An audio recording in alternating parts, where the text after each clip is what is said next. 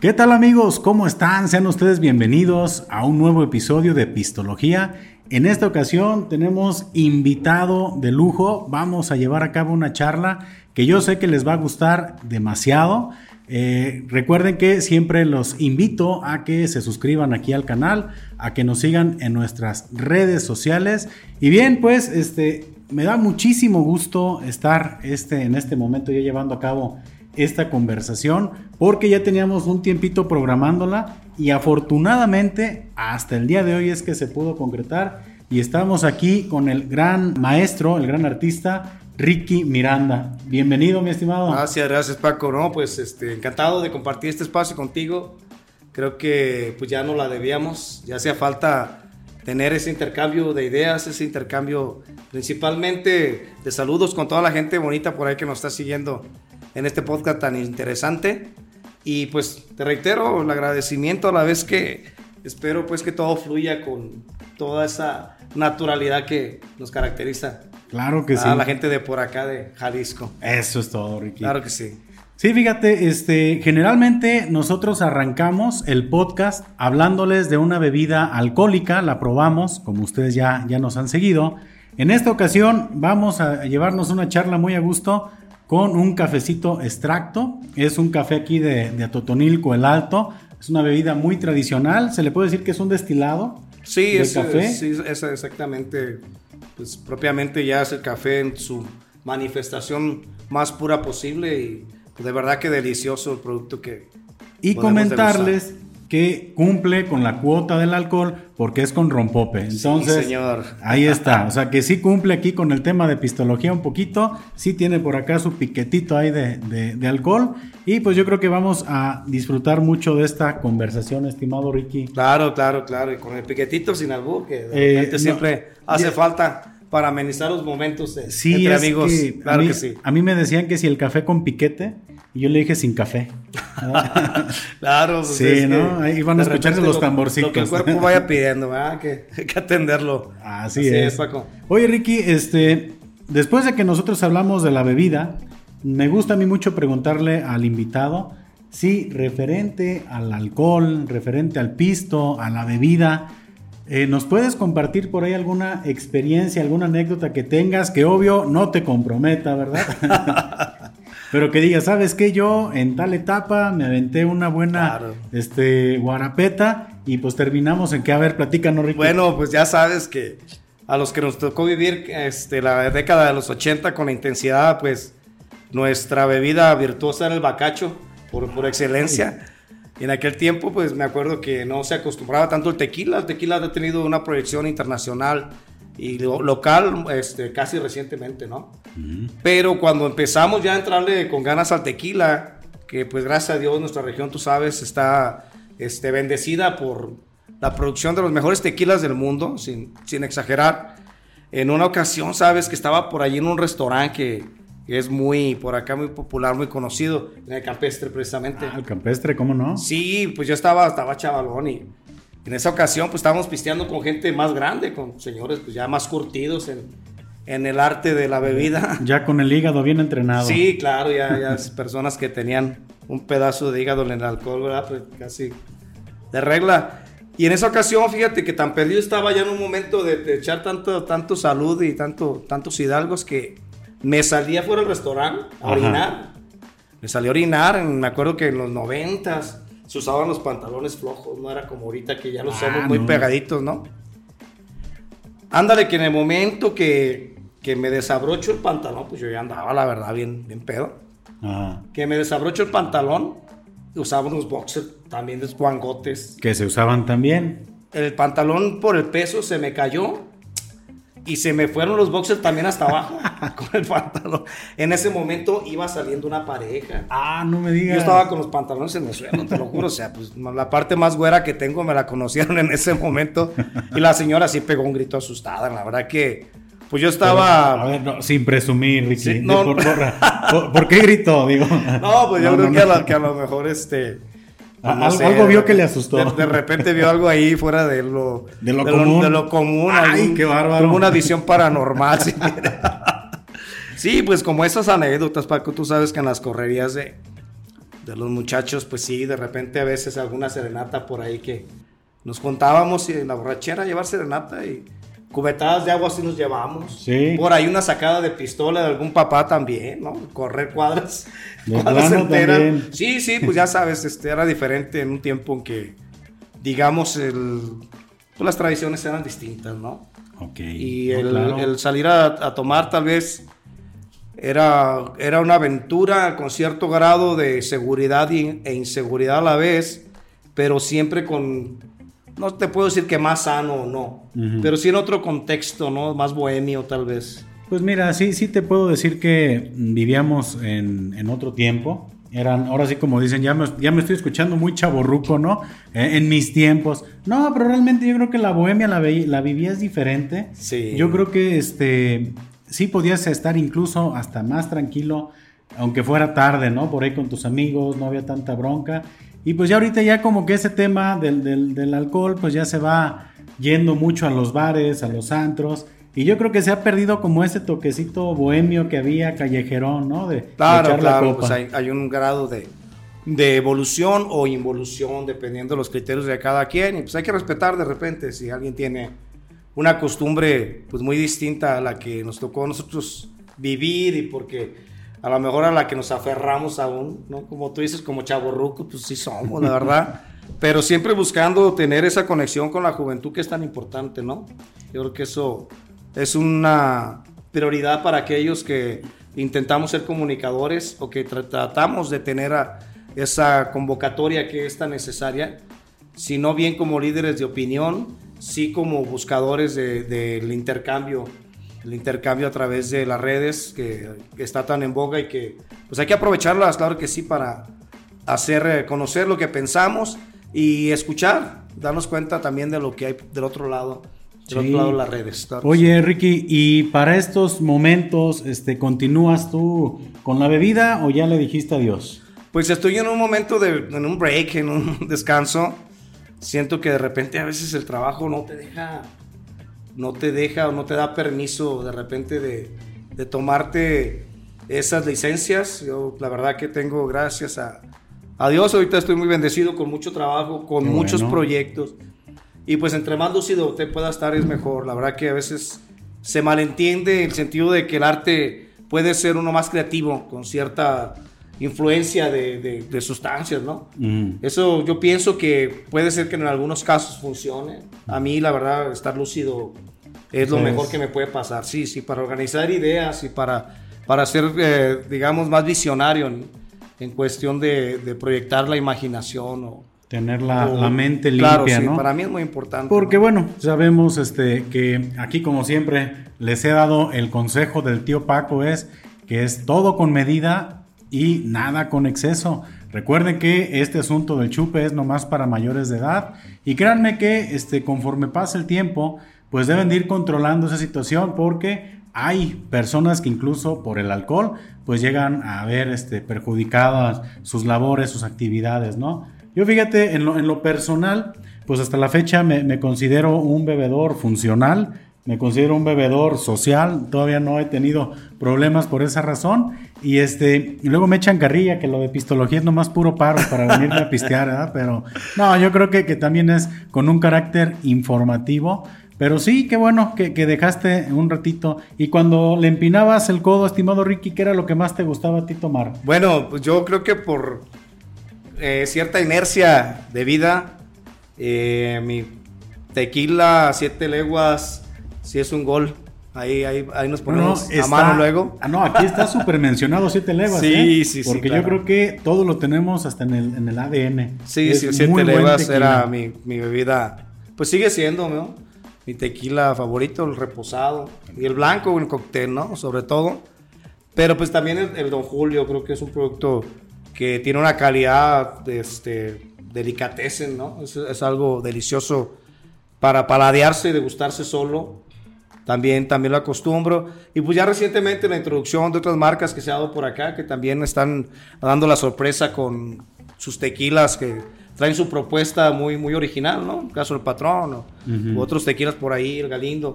O sea, todo de repente, pues sí, hay que, hay que apoyar. Sí, claro, marcas muy buenas que pues tenemos que este, presumirlo, ¿no? Son de aquí de la región, este, nada menos de Totonilco, todas esas marcas que acabamos de comentar. Pues imagínense en esta región tan tequilera, si no empinamos de repente el codo, pues qué onda, ¿no? Exacto, exacto, Paco. Y pues ya ves, de repente, cuando estamos por ahí en un bar, este, nos enorgullecemos cuando estamos fuera. Sí, claro. De que las bebidas de la región tengan ese, esa convocatoria, ¿no? De repente las ves en, en un supermercado, por ahí en otro país. Eso es algo que, que, nos trae... No, y la incredulidad de la gente que no creen o no, realmente no creen que en una localidad, este, que bueno, vamos a decirlo, no es una urba, no es una gran ciudad a Totonilco, pero que en este lugar tan, este, tan bonito aquí de, del país de Jalisco, pues a veces dudan que realmente estas marcas se fabriquen aquí. Y no, no te lo creen realmente. Sí, mira, yo, yo personalmente es un tema que pues suele ser recurrente, tal vez me voy a adelantar un poquito al tema, pero en, en, mis, en mis, pinturas, en mis murales, es algo que para mí es importante plasmar, llevar a, a, la, a, la, escena de los colores, porque el artista desde mi punto de vista tiene que partir del origen, ¿no? O sea, háblese de a través de los siglos, de los grandes movimientos artísticos, en mi caso pictóricos, desde Picasso que fue de Málaga hasta Leonardo que su nombre mismo llevaba su origen de Vinci. Todos ellos partieron del origen para poderse proyectar al mundo. Entonces, el defender esa parte, se los recomiendo mucho a todos los muchachos y muchachas que les gusta el arte, pues siempre defiendan esa parte auténtica, porque a final de cuentas, el origen trae como consecuencia la originalidad en el trabajo y en la propuesta, ¿no?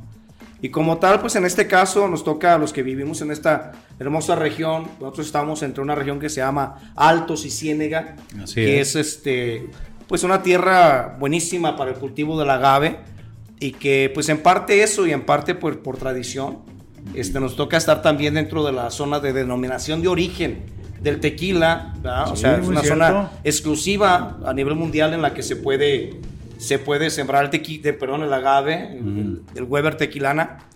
Y este, eso hace que de repente, pues nosotros desde niños estemos impregnados de, pues cuánto no nos fuimos de chiquillos a las tequileras a, que nos regalaron un pedazo de mezcal cocido, ¿no? ya, ya, ya endulzado.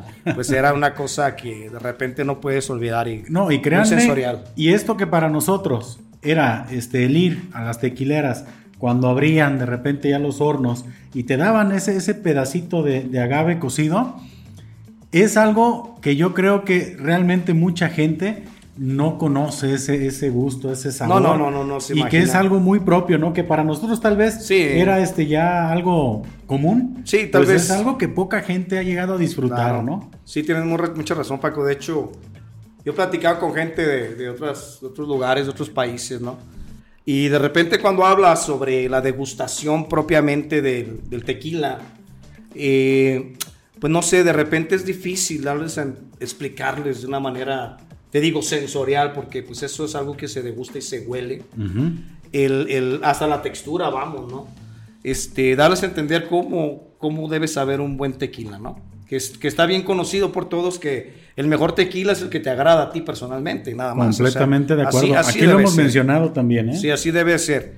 Pero de repente las características que debe reunir un tequila para que se pueda este, etiquetar ya propiamente como un 100% agave, eh, implica que tenga ciertas notas, ¿no? Que tenga cierto, ciertas esencias. Así es. Y el, y el llevar, el llevar este, la, degustación, como lo puede hacer un catador que ya tiene una, una formación profesional, pues es difícil, ¿no?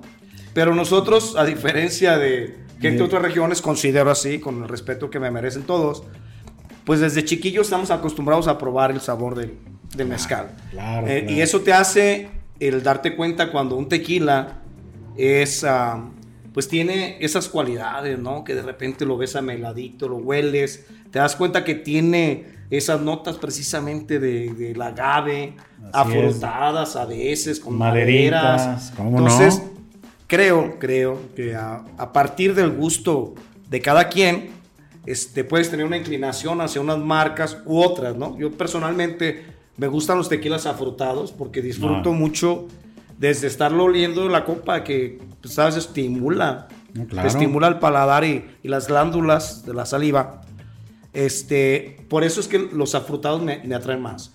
Y pues mucha gente tal vez ignore, pero los tequilas locales tienen la cualidad de que el hecho de que Atotonilco sea un pueblo donde históricamente se le reconozca por tener eh, una cantidad de huertas frutales en su alrededor, que eso fue lo que lo hizo famoso y que también lo potenció mucho para sacar buenos tequilas, trae que el, el- el fermento tenga esa esencia de, de la fruta.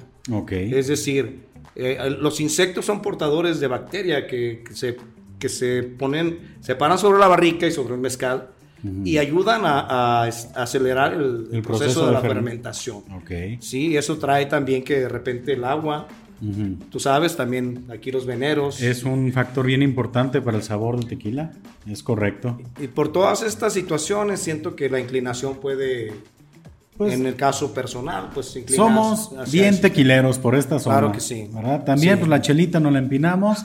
pero sí, créanme que, que realmente el tema del tequila, como ustedes podrán ver, nos apasiona. ¿eh? Sí, es un tema con el cual hemos crecido y es algo de lo que a mí también en lo particular me encanta platicar, ¿no? Cuando está la oportunidad. Y ahorita que comentaba, Ricky, de todo esto, mencionabas de que es un tema que a ti te gusta mucho plasmar dentro de tu trabajo, este, que lo podemos decir es como muralista, es este, ¿cómo lo, definirías? Y me gustaría también que con esa definición me platicaras un poquito del origen de tu gusto y la afición por el dibujo. ¿Cómo? A ya son varias preguntas en una, pero más bien me gustaría, como dicen, arrancar por el primero, ¿no? ¿En qué momento Ricky supo que era dibujante? Me gustaría mucho ver si, si tienes por ahí este, bien Claro. ubicado el punto. No, sí, sí lo tengo perfectamente definido. De hecho, Sí. de hecho es una, una pregunta que, que me han hecho en varias veces, en las diferentes ocasiones. Ajá. Y tengo muy claro, por ejemplo, el hecho de que cuando estaba en el kinder, fíjate, cuando estaba en el kinder me causa gracia porque Igual. eh, haz de cuenta que nos ponían a dibujar, por ejemplo, pescaditos, ¿no? Tú sabes, hacíamos tacitas y hacíamos pelotitas, ¿no? Yo me acuerdo que, que siempre yo tenía una manera distinta de hacer los pescaditos, de una manera más práctica Ujú. y algo más vistosa que los demás, ¿no? Los compañeros me decían, oye, ayúdame, que no sé qué, que te quedó muy bien. Entonces te digo, me queda claro que tenía esas inclinaciones, pero mira, lamentablemente hay una especie de mito, ¿no? Sobre los artistas y el arte. Ok. Tú lo sabes muy bien porque tú eres un artista que yo respeto y que admiro muchísimo. Tienes un trabajo que, que yo he seguido y que me parece que, que Oh, tu gracias. nivel, tanto a nivel técnico como expresivo, es muy bueno. Gracias, gracias. Pero, pero sí este, existe ese mito de que los artistas se mueren de hambre con, con- con el, con el producto de su trabajo no se mantiene, ¿no? Existe esa leyenda urbana, digámoslo de ese modo. Pues bien, este, por esa misma situación yo me, yo me negaba mi vocación artística, me la negué por mucho tiempo, por muchos años. Yo renegaba de, de esa inclinación que tenía hacia las artes. ¿Tampoco? Sí, sí, yo la verdad que antes que ser, te puedo decir con toda seguridad que antes de ser pintor yo pensaba ser sacerdote o otra cosa, ¿no? Ok. Pero ¿No- ¿Nunca estuviste en el mira, seminario? A la vida no podemos huirle, nos encuentra. Sí, también pasé, pasé por el seminario. Ok, ¿sabes qué? Es que yo también pasé por el seminario. Ah, mira qué curioso. Ahora sí que precisamente, perdón por interrumpirte, precisamente también en el kinder fue que yo supe que dibujaba, porque en esa etapa, cuando realmente no tienes esa, esa interacción con más gente, cuando sales del núcleo familiar Claro. y te brincas ya a un tema, e incluso a mí en alguna ocasión alguna maestra me llegó a decir, oye, qué bonito dibujas, y honestamente cuando estás del núcleo familiar a ya es estar en, en un espacio más abierto, yo honestamente creía que todos éramos iguales. Claro. Y, y de repente yo no sabía por qué me decían, pero me gustaba demasiado también a mí el tema del, del dibujo. Entonces mira, ahí vamos ya este, no son competencias, ¿eh? pero ahí vamos este, compartiendo. va saliendo, va compartiendo. saliendo la, la historia de cada quien. Así es. Sí, este, con referencia pues al complemento de, de- de lo que me preguntaste, ¿no? Ajá. Eh, pues yo en este momento estoy más enfocado al mural. Eh, siento que el pintar en espacios públicos eh, nos da la oportunidad de comunicar a más gente, ¿no? Yo siento que los artistas, más que propiamente técnicos, somos comunicadores, ¿no? Claro. Y eso trae el hecho de que de repente la inquietud de abarcar muchísimo más espectro de, gente a la cual llegar. El arte muralista mexicano pues tuvo esa propuesta por, por esencia, ¿no? Digamos que cuando explotó ese boom de la, del muralismo mexicano con los grandes maestros como lo fueron Rivera, que es el más conocido, ¿no? Y Siqueiros y el que a mí personalmente me gusta mucho más, que es nuestro paisano José Clemente Orozco. Okay. para mí fue una propuesta muy, muy moderna y muy audaz la de, la de Orozco. Bueno, ellos traen esa idea, ¿no? El arte hay que llevarlo a las calles para que impacte más gente, ¿no? De repente las galerías se consideran, no es mi opinión personal, pero sí se consideran mucho más elitistas las galerías de cierto grado y, el, el, mural en los espacios muchísimo más visibles, pues tenemos esa oportunidad. Ahorita que está en boga el, el graffiti, que mi respeto, yo siento que el arte urbano ha evolucionado a niveles sorprendentes y que nos, nos, tienen muchas más sorpresas paradas porque... Eh, es increíble lo que uno encuentra, ¿eh? Sí, de verdad que Realmente sí, sí este, ves, muy, ya ahorita con las redes sociales, con, el, con, el, con internet, el internet, te das cuenta de la calidad de artistas y que afortunadamente existen las redes sociales porque son una ventana al mundo, o sea, de mucha gente, que, que, realmente es increíble el trabajo que realizan. Oye, Ricky, y tú me comentas, a mí hay que sacar el arte a la calle, pero ¿en qué momento exactamente tú descubriste el gusto por la pintura este, o por el mural, por, el, por lo que viene siendo este tipo de, de expresión? Te lo comento porque te este, agradezco pues también que, que hayas mencionado que también me gusta a mí el dibujo, pero es algo a lo cual pues yo nunca, en ningún momento he experimentado y que a lo mejor podría experimentarlo, pero no ha sido así como una situación que a mí en algún momento me haya este, conquistado un poco. ¿En qué momento te das cuenta o en qué momento dijiste, oye, esto está a todo dar? Este, Mira, ¿cuál sería? ¿Recuerdas cuál fue tu primer trabajo en algún mural? Sí, sí me acuerdo. De hecho, ¿y, cómo fue por ahí en un tiempo lo recordaba con cierta frustración porque pues no era lo que tal vez yo mismo en aquel tiempo creía que, podía hacer. O sea, eh, de repente las expectativas y las exigencias, tú sabes que comúnmente el artista suele ser muy exigente consigo mismo y, y muy perfeccionista, ¿no? Pero sí me acuerdo, de repente a veces gente que sabía que yo dibujaba creía que también pueda pintar y pues no, en ese tiempo creo que cuando inicié, pues yo tendría unos 17 años, este, ya se me conocía por habilidoso con el dibujo. Yo no quería saltar de, del dibujo a la pintura porque creía que me faltaba mucho más perfeccionamiento en el dibujo, tanto a proporción como volumen, todo esto que, que, la gente que sabe de dibujo pues conoce del tema y que si no ahorita les, les hablamos un poco más a fondo. Pero sí, este, de repente me invitaban, oye, ¿por qué no haces en esta escuela este muralito aquí. Y este, en aquel tiempo pues, me frustraba porque yo no tenía la, la iniciación que tiene que ver con la parte teórica. Ah, o sea, en, Conocimiento técnico. Sí, es que es como todo. Mira, por ejemplo, la gente que se dedica a la música sabe que el conocer la teoría, el aprender a leer, a leer notas, es algo que le proyecta de una manera mucho más eh, fuerte para su crecimiento el conocer la parte teórica de la música. Y la pintura es igual. O sea, conocer teoría del color, composición, todas estas cosas que, que contenido enriquecen mucho. Pues yo carecía de todo eso, ¿no? Entonces comencé, fíjate, tuve a bien el conocer un maestro que me introdujo, el cual le agradezco tanto el, tiempo que nos tocó compartir, el maestro Arturo Torres. Este, Él de aquí. Le mando un saludo, si nos llega a escuchar por ahí. Ojalá que sí. Sí, de Guadalajara. De Guadalajara. De Guadalajara, maestro. Arturo. Y ah, con él tuve la iniciación técnica, lo que tiene que ver mucho más con esa ¿Tú ibas a tomar alguna clase o cómo fue que coincidieron? Mira, es que son tantas cosas que de repente a veces se van dando. Ajá. A mí me tocó, me tocó Paco hace 30 años, fíjate, me tocó la dicha de ser cofundador de la primera escuela de la cultura, Casa de la Cultura de, de aquí del pueblo. Ok. En aquel tiempo este, no se llamaba Casa de la Cultura, se fundó como, como Escuela de Artes y Oficios, que antiguamente era una denominación muy común porque se trataba de enseñar a la gente a aprender un oficio, ¿no? Con la finalidad práctica de que pues, tuviera un impacto económico a nivel social, ¿no? Ok, pues esto ocurrió con el maestro Luis Orozco, que es conocido tuyo y que es una persona que también a respeto y admiro mucho. Le mando también otro abrazo al profe Luis. Me invitó como maestro de dibujo en ese tiempo a la Casa de la Cultura. Tú tenías que... Yo estaba chavito, 17, 18 años. y ya estabas como Ya estaba, así, con, con, un, miedo tremendo, porque creía que no tenía yo las, ahora sí las tablas para, para incursionar como maestro, pero te digo, hace más de 30 años a la fecha. Seguimos en esto. Ok. Y en ese tiempo, este, posteriormente a la misma Casa de la Cultura, llegó el maestro Arturo a impartir curso de pintura al óleo. Okay. Entonces ya tuve mi contacto directo con, con, con esa pintura, que pues es una técnica muy noble, una técnica que te permite trabajar con tanta comodidad que de repente hacer retoques posteriores es muy fácil, ¿no? Cosa que en la acuarela es muy complicado, por ejemplo.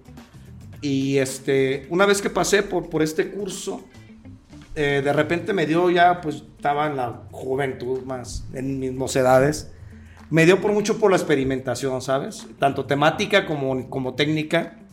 Y pues sí, en ese tiempo sí lo que un poquito más con los temas, todo esto, ¿no? Más, más alucinado. en ese tiempo traía yo influencias dalinianas, ¿no? Y de repente el método crítico paranoico de, de Dalí era mi Biblia, ¿no? Ok.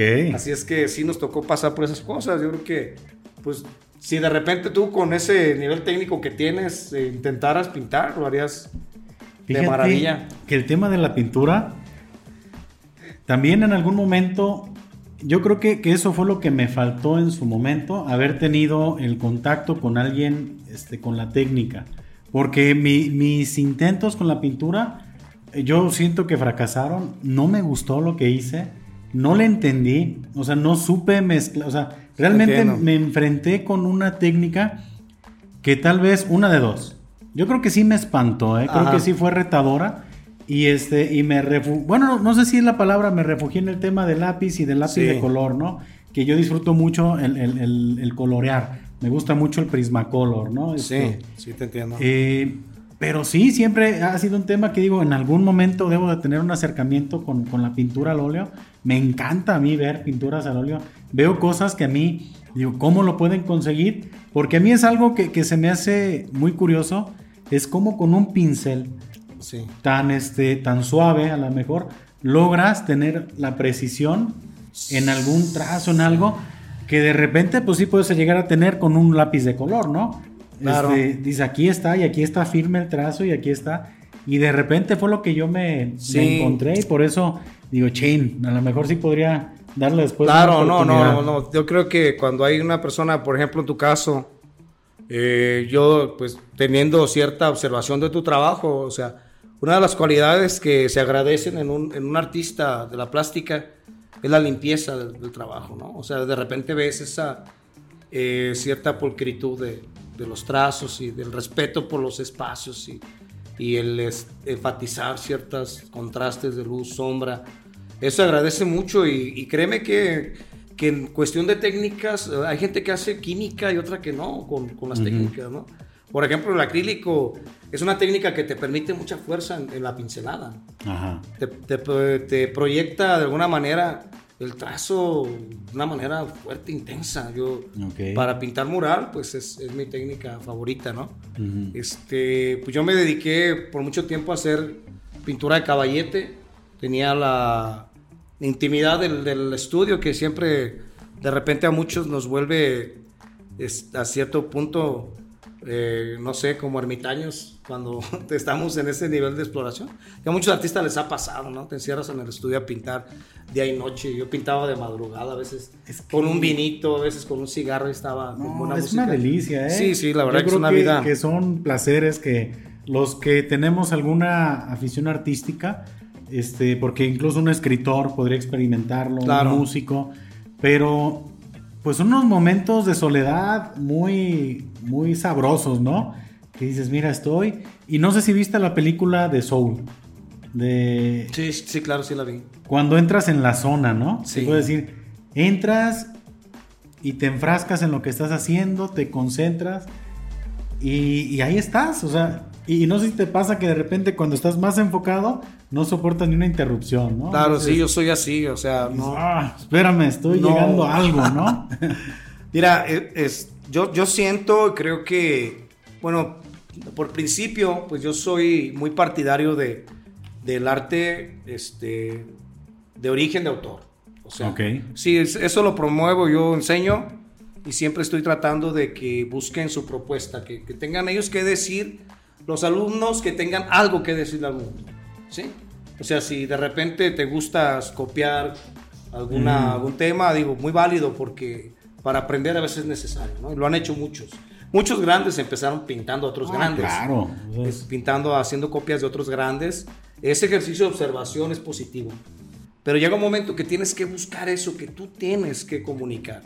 Y esto es una situación que tiene que llevar primero a una introspección. ¿Quién soy? ¿Quién soy? ¿Qué es lo que pienso? ¿Qué es, lo que, qué es esa cosa que habita dentro de mí que quiere salir y quiere, y quiere este, volar y, y este, ser eh, tener cierta convocatoria. Eh, por eso es que el, digamos, ese análisis de nuestra forma de, de, pensar, o sea, el, el, meternos en una, en un, ¿cómo se puede decir? Una meditación al nivel que tú quieras, porque muchos lo han hecho a través de la historia, hay unos que lo han hecho incluso a través de las drogas, por ejemplo. El tener esa, de, esa epifanía, ¿no? Que, que de repente les, les diga es que esto es lo que a mí me gusta, ¿no? Yo tuve mis periodos en los cuales, te digo, un tiempo que me, me, encantaba su realismo y luego ya, este, no sé, de repente me entró una fijación con, Picasso, que pues para mí es uno de los hombres más brillantes que han existido en la humanidad, junto con algunos otros, pero a nivel pictórico, o sea, un artista completo, eh, uno como él, o sea, a veces se habla de futbolistas que que están dotados, ¿no? Porque lo pueden hacer todo. Hay pintores que, hay artistas que son así, ¿no?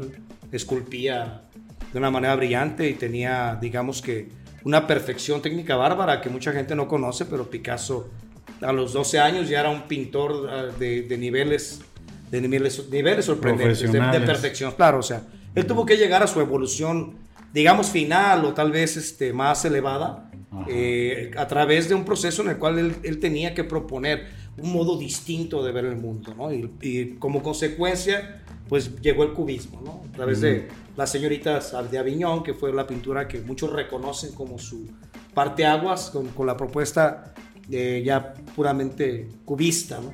O como lo hizo en su momento también eh, Claude Manet con, con, la impresión al amanecer, que como consecuencia trajo la escuela, la escuela impresionista, ¿no? Que muchos creen, expertos, que ese, ese cuadro fue el que dio, el, digamos, fue el que cambió las cosas, la línea que dividió el modernismo de, de la pintura clásica, ¿no? Y como esto, pues, ¿qué te puedo platicar? Si de repente yo tuviera en este momento, pues, un consejo para alguien que está iniciando, eh, sí, o sea, lo primero que confíe, o sea, lo primero romper todas las barreras del pensamiento que te dicen que tú no lo puedes hacer. Incluso lo que te pueda decir otra persona, porque hay gente que sé que crítica de arte sin conocer ni jota, ¿no? O sea, y de repente cuando tú haces pintura de autor, tú estás presentando tu propuesta original y no, claro, eso yo no creo que tiene un parámetro que lo mida como bueno, malo, bonito feo. Debes de, mantenerte como artista, debes de confiar primero en lo que estás haciendo, ¿no? Porque es muy fácil. ¿Cuántas veces no, no te ha tocado, Ricky, que en algún dibujo llega una persona que a lo mejor ni siquiera dibuja y te lo empieza a, oh, mira, sí, pero, sí. Y bueno, todo se agradece, ¿no? Claro, todo es crítica constructiva. Sí, claro. Pero yo creo que mientras más este, superes tu artista ese tipo de, de comentarios, pues vas a continuar adelante con un proceso de crecimiento, porque sí, y más en el tema del arte, aparte somos gente más sensible, si se puede decir, de manera, no sé, sensible, eh, somos más perceptivos de repente y, una crítica sí nos da en la torre, aunque no pareciera.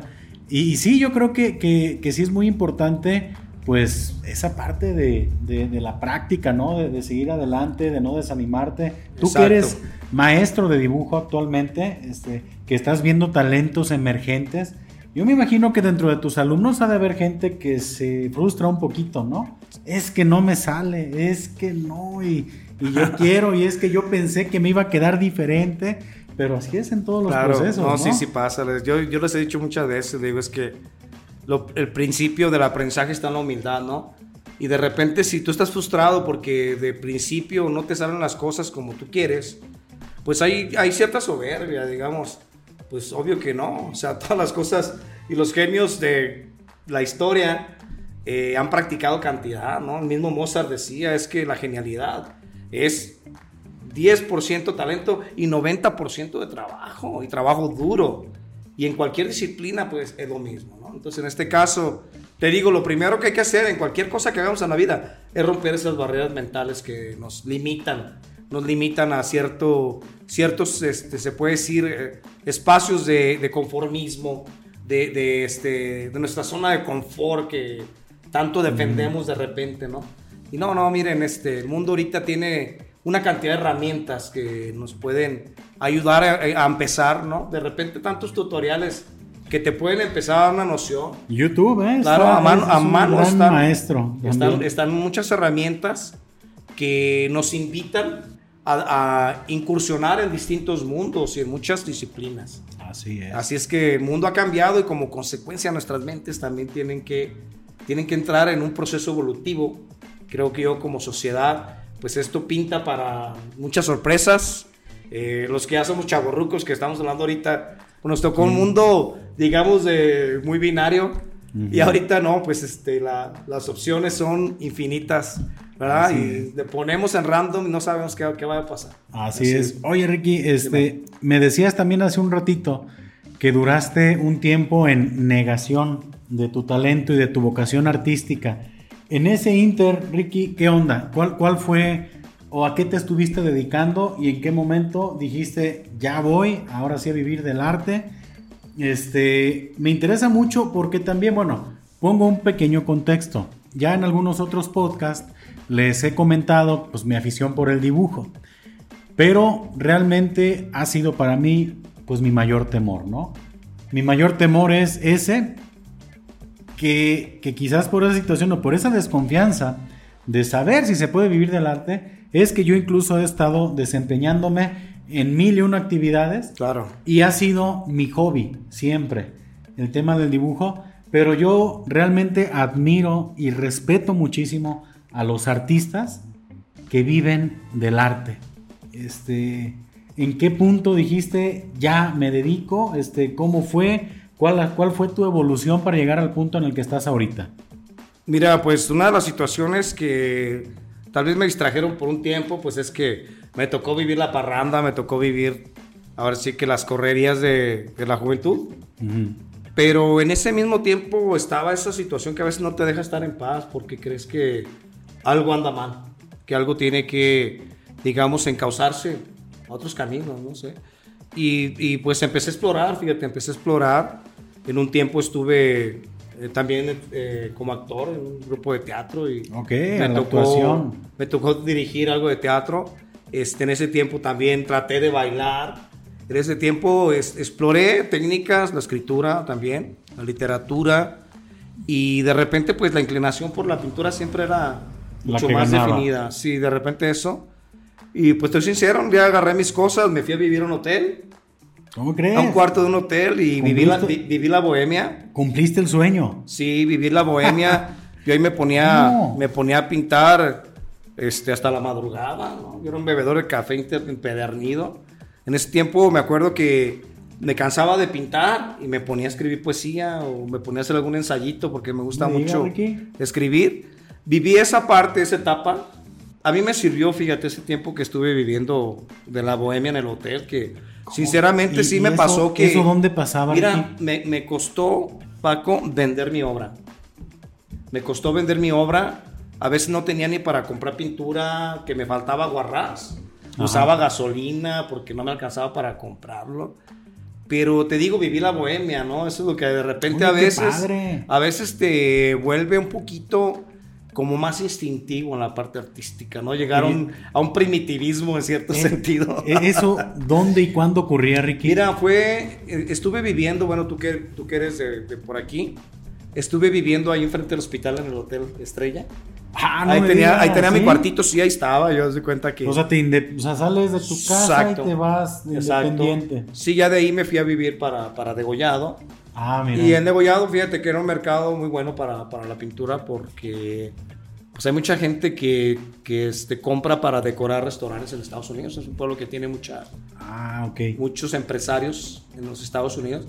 Y yo me dedicaba a pintar, en ese tiempo pinté mucho, mucho arte comercial. No me arrepiento, tuve la oportunidad de, de aprender mucho más a nivel técnica.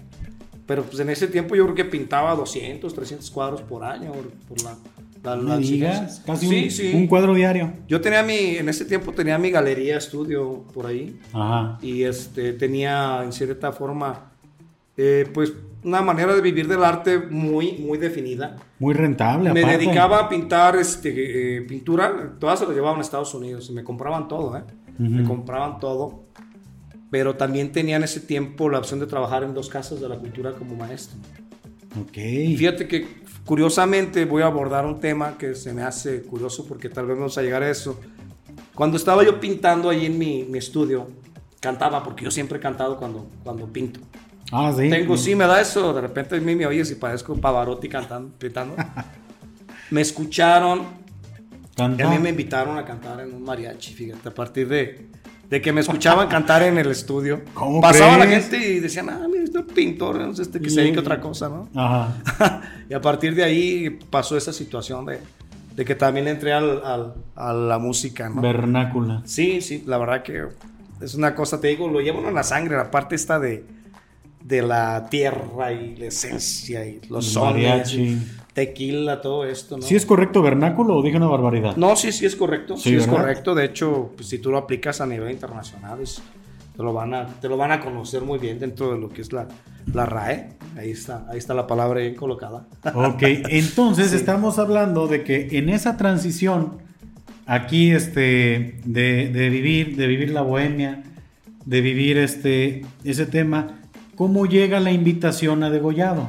Es este alguien te dijo, tú supiste, simplemente un día dijiste, "Me voy, me voy a Degollado, mochila, vámonos." O sea, ¿cómo, cómo fue esta transición? ¿Cómo pasó? Mira, te cuento, es, es también otra cosa curiosa porque yo llegué a Degollado, o sea, mis primeras credenciales allá fueron porque llegué con el grupo de teatro. Yo llegué como actor allá. ¿Cómo? Llegué como actor, sí. Sí, sí. Llegamos esa- con una presentación de teatro, me acuerdo en una, en una expo que tenían por allá. ¿Y ese grupo de teatro de dónde surge? De, De, sí, es, es de aquí de Totónico, de la. Casa de la Cultura en aquel tiempo que Ajá. de repente tuvo mucho auge cuando estaba el licenciado Ra- Ramón Bañales en la dirección de la Casa de la Cultura. Este, llegué como actor, pero me presentó el mismo Ramón, me presentó con la gente de la Casa de la Cultura de Degollado, que es una eh, asociación civil que funciona como patronato de una Casa de la Cultura que no depende del ayuntamiento. Ok. Y les dije, les platicó, ¿no? Que yo era pintor, entonces se ocupaban un maestro, un maestro de pintura. Yo ya para ese tiempo ya tenía un tiempo trabajando aquí también como maestro de cultura, de pintura, perdón. Me presentan y me fui para allá a empezar a dar clases. Después me invitó la misma Casa de la Cultura del Ayuntamiento, o sea, trabajé simultáneamente en dos instituciones como maestro. Y llegó el momento que yo ya tenía más trabajo allá que aquí, la verdad. O sea, no tenía caso estar yendo y viniendo, ¿no? Así que un día agarré mi perro y me fui para allá a vivir. Solo, dices, Sí, "Ah, no". sí, sí, sí, la verdad que a veces hace falta, hace falta esa, esa vivencia, ¿no? Que no ha pasado por, por esa aventura de llegar a dormir en el piso, de repente, este, pues tener ese, esa opción de desde abajo ir, Y esa sensibilidad, ir, ¿no? este, que te sí, da comenzar de cero. la verdad que sí fue una, una etapa muy estimulante de mi vida. Yo creo que a lo mejor te tocó vivirla a ti como estudiante, ¿no? Eh, O sea, fuiste seminarista, ya te tocó también ahí tener la disciplina y, Claro. y la mala vida que a veces le pasa a ir a, a seminarista, ¿no? No, sí, fíjate, es que parte, ahorita que te escucho, e- ese tema en el que tú decides ya este, vivir esa, esa, que se me hace muy padre como, como lo menciona la bohemia, yo me quedé con ganas de, de irme de mochilazo, Ah, yo también. este, de irme de mochilazo y yo, y mi destino era Guanajuato. Wow. Yo dije, algún día voy a irme de mochilazo, Ajá. nomás con lo que traigo puesto, mi mochila, mis lápices, a dibujar gente, ¿no? Wow, sí. Y es algo que no descarto que lo haga. Quizás ya lo haré desde otra situación, en otro momento de mi vida, pero quiero experimentarlo, o sea, realmente si es algo que yo quiero hacer.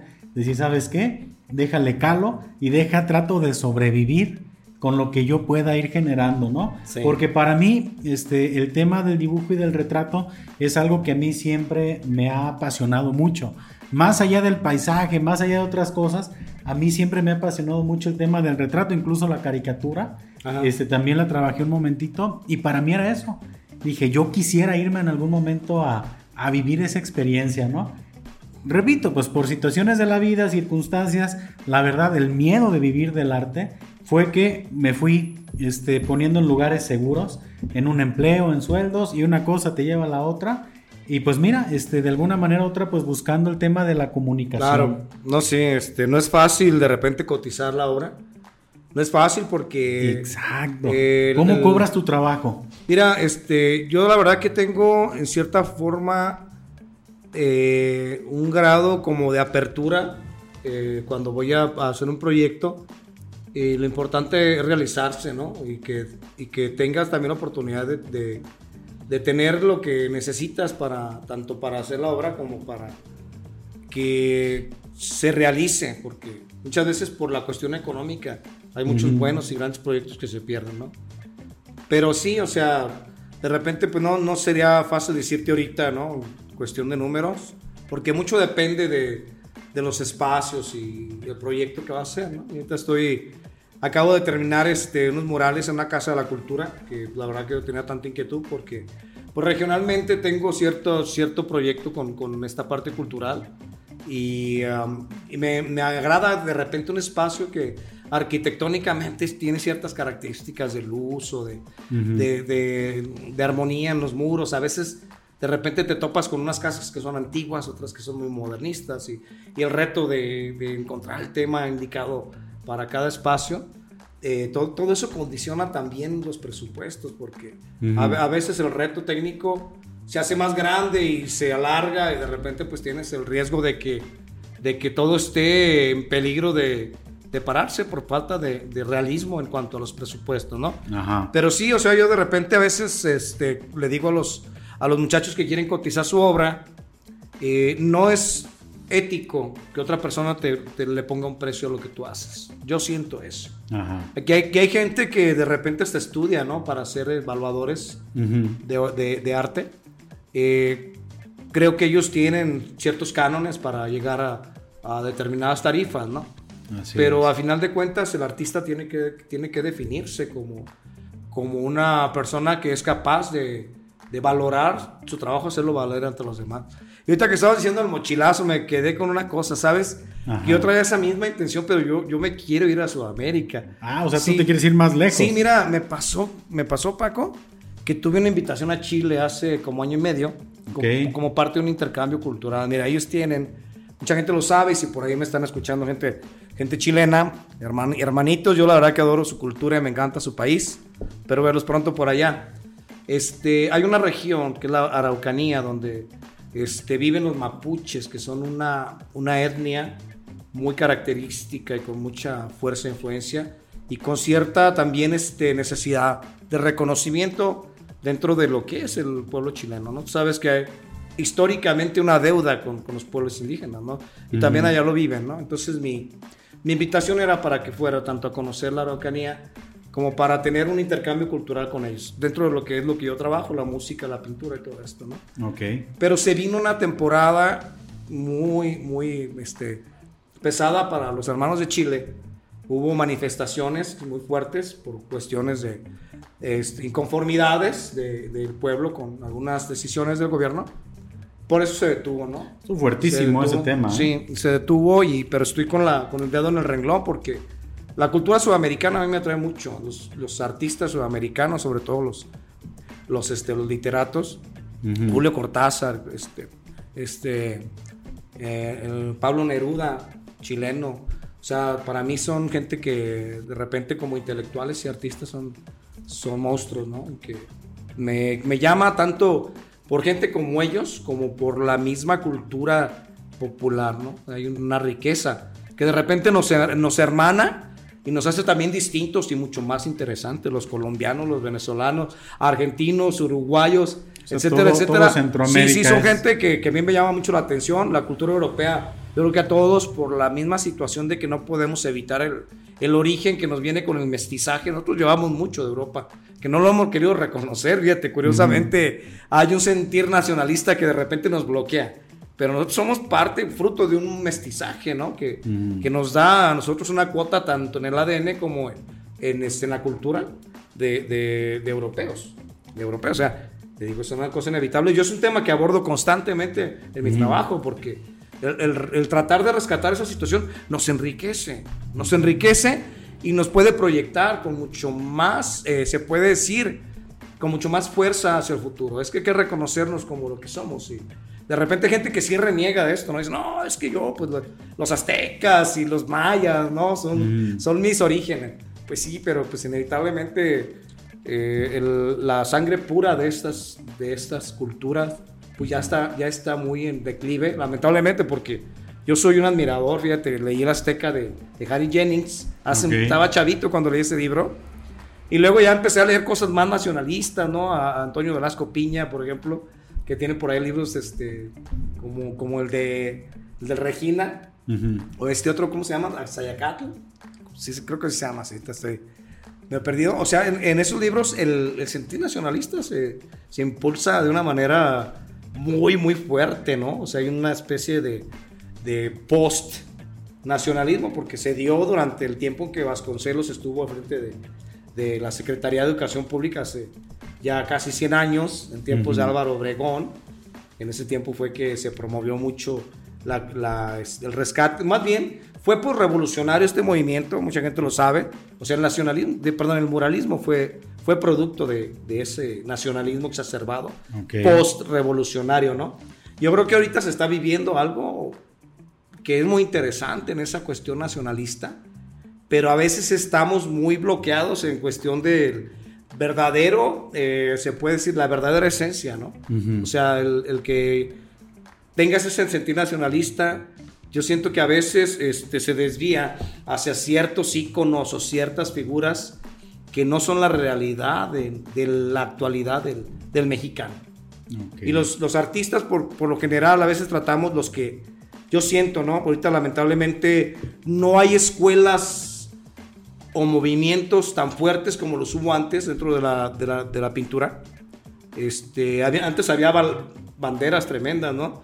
De las últimas, pues tuvo este Francisco Toledo, que pues, ya se nos fue, ¿verdad? O Rufino Tamayo, que fue de los últimos grandes también, que a mí me tocó todavía estar, este, pues chavito cuando estaba en vida, ¿no? Y sí, pues esa, esa situación es muy importante. A veces no me desvíe mucho de, No, no te preocupes. No, no, no. Una, una pregunta, Ricky. Cuando tú vas a trabajar, en alguna obra, ¿cuál es el proceso que tú manejas para crear esa, esa obra, ese mural?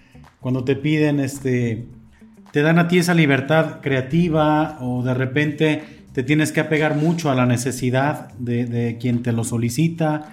¿Cómo, en este punto, cómo es que trabajas tú? ¿Cómo comienzas a generar el concepto? Mira, yo estoy muy bendecido porque, gracias a Dios, siempre he tenido mucha libertad creativa. La verdad no me ha tocado tener ni por parte de las instituciones o a veces de, los particulares, a veces nos toca trabajar en conceptos comerciales, a veces nos toca trabajar en cuestiones mucho más culturales, ¿no? que es, tal vez es mi tema favorito, porque me apasiona la historia sobremanera. Eh, pero yo he tenido mucha libertad. Lo que hago, ¿sabes qué? Me paro frente al muro. El muro a cierta distancia se vuelve una hoja. Se vuelve una, una hoja de de una proporción. Buena metáfora. Muy, muy, de cierta forma, este, muy alcanzable para, muy manejable. Para, la, proporción. Entonces yo veo el muro y vas a creer que a veces, este, bueno, mi principio, como debe ser, creo yo, de composición está en la geometría. Entonces yo veo primero líneas y, veo geometría y luego ya, ya, encuentro la parte eh, tal vez subjetiva. Yo creo y lo, lo promuevo de este modo. En la composición, en armonía, es algo objetivo. Es algo objetivo, o sea, es algo que, que es matemático y es lineal.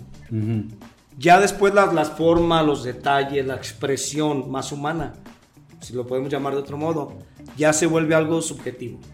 Es una cuestión que de repente puede tener un número de interpretaciones y de opciones. En, en cuanto a expresión, composición, mensaje, este, personajes, cómo interactúan dentro de un mural o simplemente simbolismos, alegorías, todo esto, ya son una consecuencia de la composición objetiva, de la abstracción, porque detrás de un, de un trabajo pictórico hay una abstracción que nada más nos habla de círculos, triángulos, líneas curvas, líneas rectas. Y yo lo veo de esa manera, yo veo la composición en, en, líneas nada más. Como si fuera la película de Matrix, comienzas a ver. Exactamente, algo así, como ciertos códigos que hablan más de, de, ritmos, de, de, cierta interacción entre, entre esas líneas que, que pueden ser agradables. Ya después una expresión que puedas poner unas manos en un rostro, digamos que ya es una consecuencia de, de, esa, de esa primera visión.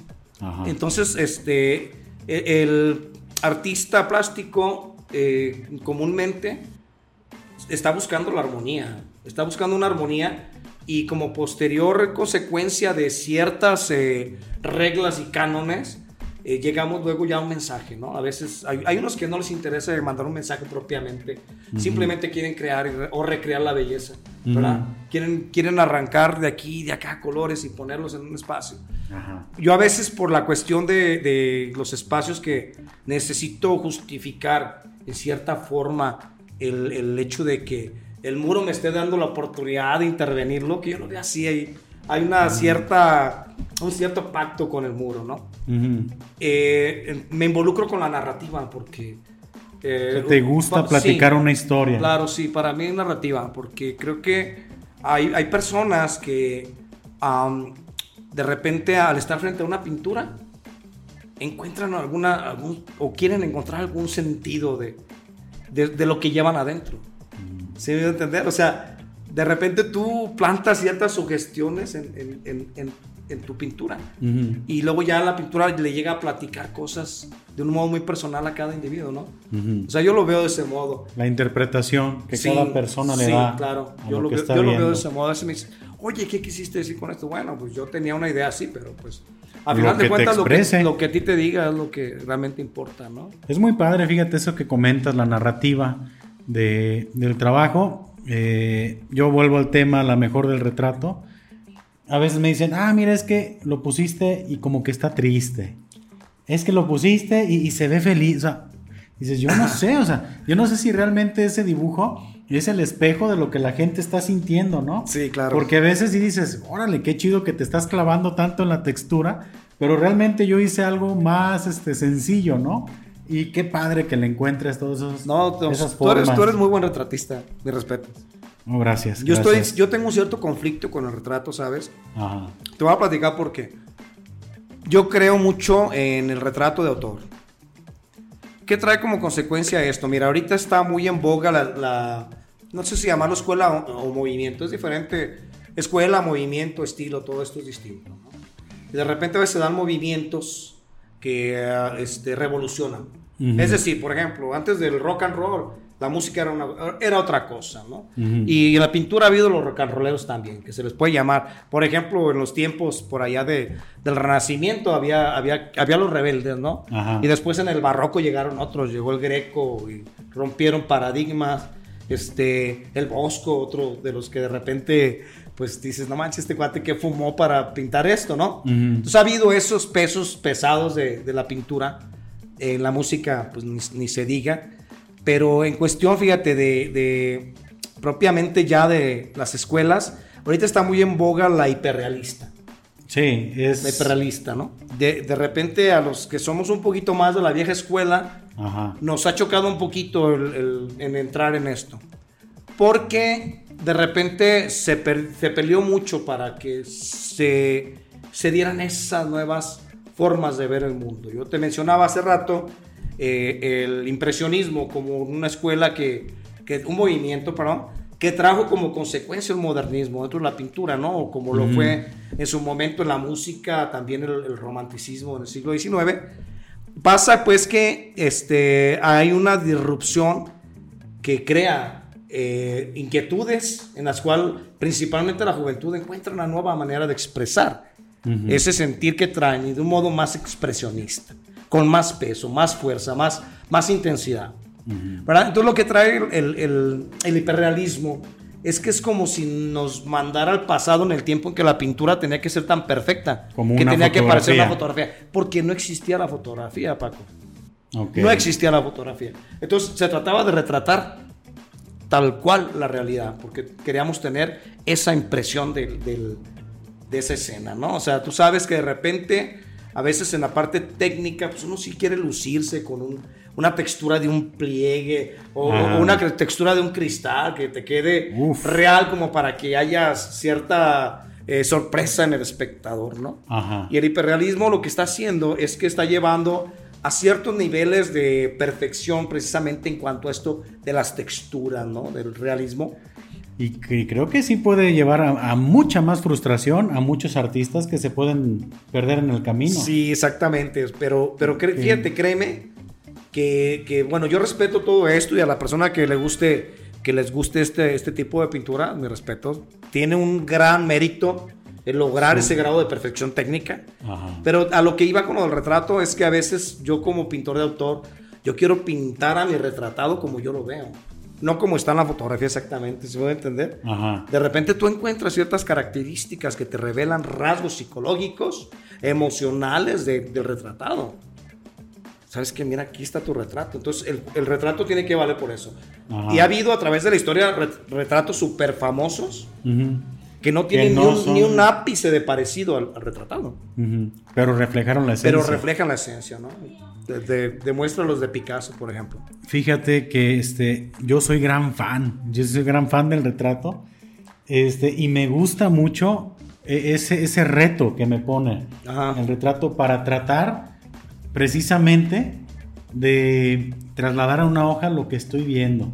Me gusta mucho ese reto y, y este, y sí, sí, realmente es por eso que me he enfocado y he querido abrirme a veces a, a otras cosas, pero al final siempre caigo con él, voy a retratar, voy a retratar, voy a dibujar, este, me gusta mucho dibujar personas. Mira, mira, Me Paco. encanta.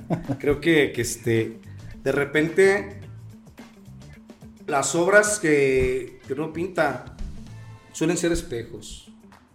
Suelen ser espejos en los cuales nosotros vemos reflejadas una cantidad de situaciones, de vivencias, de frustraciones, de, de, de, este, de cosas eh, tanto, se puede decir negativas como positivas de, nuestra vida, nos- de nuestro pasar por la, por la vida humana.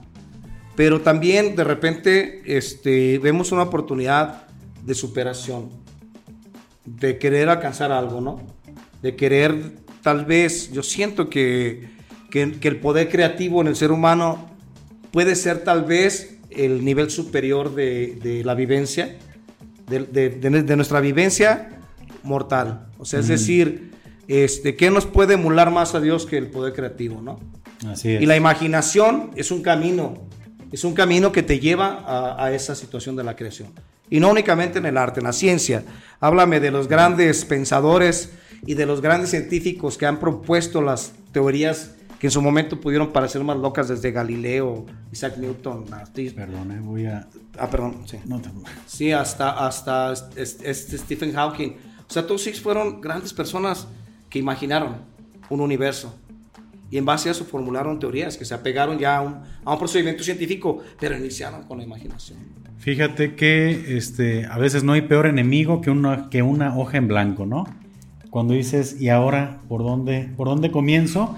Y en esos baches creativos, tú mencionaste algo que también yo a veces tomo como inspiración. Digo, veo, y, a lo mejor sí, público que nos está escuchando, este, pues voy a ponerme acá un poquito más denso, ¿no? Con, con el concepto, pero a veces sí digo, si en la creación no encontramos nada repetido, no encontramos nada repetido, ves, no hay una hoja igual en un árbol, Exacto. ¿por qué yo no voy a ser capaz de de repente crear algo diferente cada vez que tengo una, una hoja, ¿no? Este, y sí, sí es muy, muy padre. Yo creo que esa exploración que, que tenemos en el lado artístico, que, que insisto, yo creo que este mismos, esos mismos problemas los pasamos los dibujantes, los pintores, los músicos, los escritores, Claro. los actores, ¿no? En general. Oye, Ricky, y este, me gustaría también eh, abordar un poquito más el tema de la música, Porque, bueno, me dices que tienes ya cuántos años y se me hizo a mí, la, la anécdota se me hace genial, ¿eh? O sea, nunca hubiera imaginado, es, es que casi se me hace hasta como de película, ¿no? Este, órale, estoy pintando, estoy cantando y me invitan a cantar a un mariachi. Sí, sí, de hecho, a mí muchas cosas en la vida me han pasado por una circunstancia muy, de... muy accidental, sí es la exactamente, palabra, ¿no? Exactamente, muchas cosas me han pasado así y me han llevado a vivir las aventuras más grandes. Este, en este caso, te digo, me invitaron a cantar. El mariachi necesitaba un- una primera voz Ajá. y yo pues la verdad que fui por compromiso, como quien dice a mi casting, no me audición. Y me quedé. Me quedé, la verdad que te digo muy sorprendido porque pues yo no era cantante. Ajá. Simplemente me O sea, gustaba cantar, ¿no? Ok, o sea, nunca Pero había sido pues yo parte no de- sabía ni que tenía voz, si tenía afinación, entonación, todo esto. Que también la expresión es muy importante, ¿no? Pero se fue dando y fíjate, pues ya son, ¿qué? 16 años de... 16 años. Sí, dedicándome y muy Es fuerte, que eh, muy yo, fuerte, yo digo. desconocía. Mira, eh, yo tengo así como una eh, un tema muy curioso con las redes sociales. Sí, dime. Las redes sociales pueden llegar a ser este como una ventana donde todos nos vamos acompañando codo a codo y nos estamos viendo de lejecitos. Claro. Y, y para mí fue muy, muy novedoso saber que Ricky Miranda lo vi con traje de mariachi.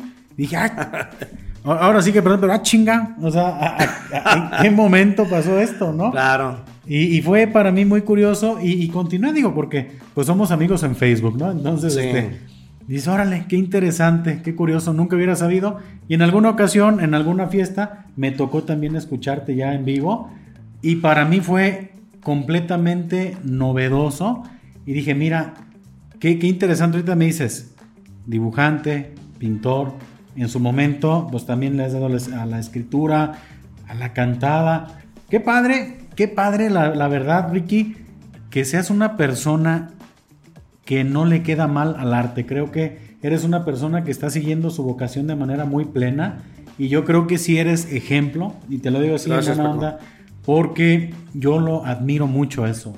Yo Quien también, yo también me respeto para del arte es una chulada porque yo hasta la fecha pues he tratado de buscar de repente maneras Ajá. este, para comunicar. Yo, yo hace poquito con este tema del podcast dije, oye, ¿por qué lo estoy haciendo? Soy dibujante, un buen tiempo me dediqué al tema del diseño gráfico, este, eh, al final, ¿sabes qué descubrí? Pues que hay una vocación por comunicar Claro. y busca uno de repente las ventanas para, para hacerlo. Y la verdad sí es algo que yo admiro mucho de ti, Ricky, porque eres alguien que por lo que veo tiene años viviendo del arte. Y eso es de, de respetarse y Sí, de admirarse. mira, yo me siento bendecido en esa parte. Y créanme, si algo les puedo dejar en una vivencia personal como, como un consejo, es que eh, le digan sí a su vocación artística a aquellos que la tengan.